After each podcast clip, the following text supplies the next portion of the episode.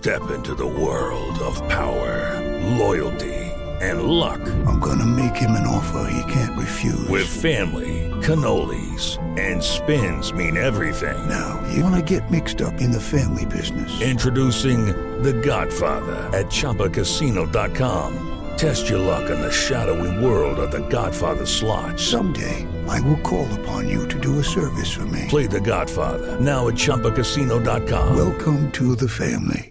No purchase necessary. VGW Group. Void where prohibited by law. 18 plus. Terms and conditions apply. 7 de la mañana con un minuto. Yo soy Guillermo Jivillé. El día de hoy me acompaña Manolo Hernández. Vamos al panorama nacional. El Ministerio de Asuntos Exteriores chino negó que entre ese país y México exista tráfico ilegal de fentanilo, tras una carta enviada por el presidente mexicano en el que pedía a Pekín que ayudara a limitar los flujos de esta droga.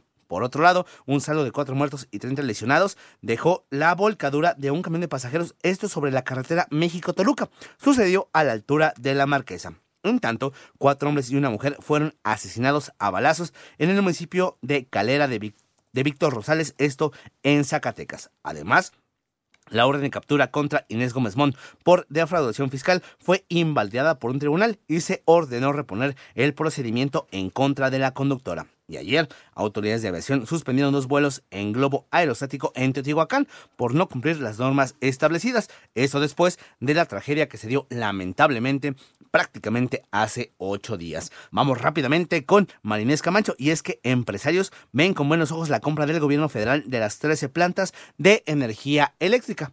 Luego de que el gobierno mexicano firmó un acuerdo para comprar a la empresa española Iberdrola 13 plantas de generación de electricidad con un monto de transacción de aproximadamente 6 mil millones de dólares, la Concamín consideró que es un buen acuerdo y que si el gobierno garantiza el suministro de energía a través de la CFE, no hay ningún problema en que se dé una operación como esa. El organismo privado que encabeza José Abugaber agregó que el país debe seguir dirigiéndose hacia energías renovables, por lo que la industria nacional seguirá insistiendo en eso e impulsando un medio ambiente más sano para todos. Por último, aclaró que la empresa española no se va del país, solo vende esas 13 plantas y reorientará sus inversiones porque quiere seguir invirtiendo en México. 88.9 Noticias, María Inés Camacho Romero. Vamos rápidamente con Ivonne Menchaca y es que en tu viaje de Semana Santa, Los Ángeles Verdes están literal a un clic de distancia. La Secretaría de Turismo y la Dirección General de Servicios al Turista Ángeles Verdes llamó a todos los turistas que viajarán por las carreteras del país a descargar la aplicación móvil Ángeles Verdes y registrar los datos de su vehículo antes de salir para que en caso de requerir auxilio mecánico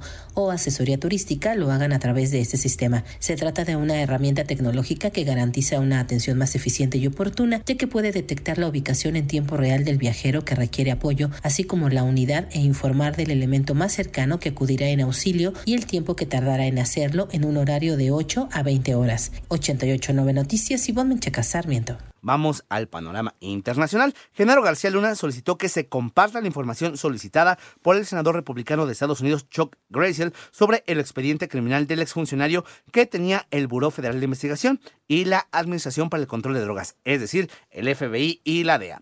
En tanto, medios de comunicación estatales en China informaron que fueron impuestas nuevas sanciones a Xiao Bi Kim, embajadora de facto en Taiwán, en los Estados Unidos, con lo que se le prohíbe a ella y a sus familias la entrada a China continental, Hong Kong y Macao. Y a pesar de sus recientes achaques de salud, el Papa Francisco lavó los pies a 12 jóvenes detenidos en una cárcel de menores en Roma. Esto en el marco del Jueves Santo. Recordemos que justamente el Jueves Santo es donde se eh, recuerda pues que Jesús eh, decidió lavarle los pies a sus discípulos en señal justamente de humildad.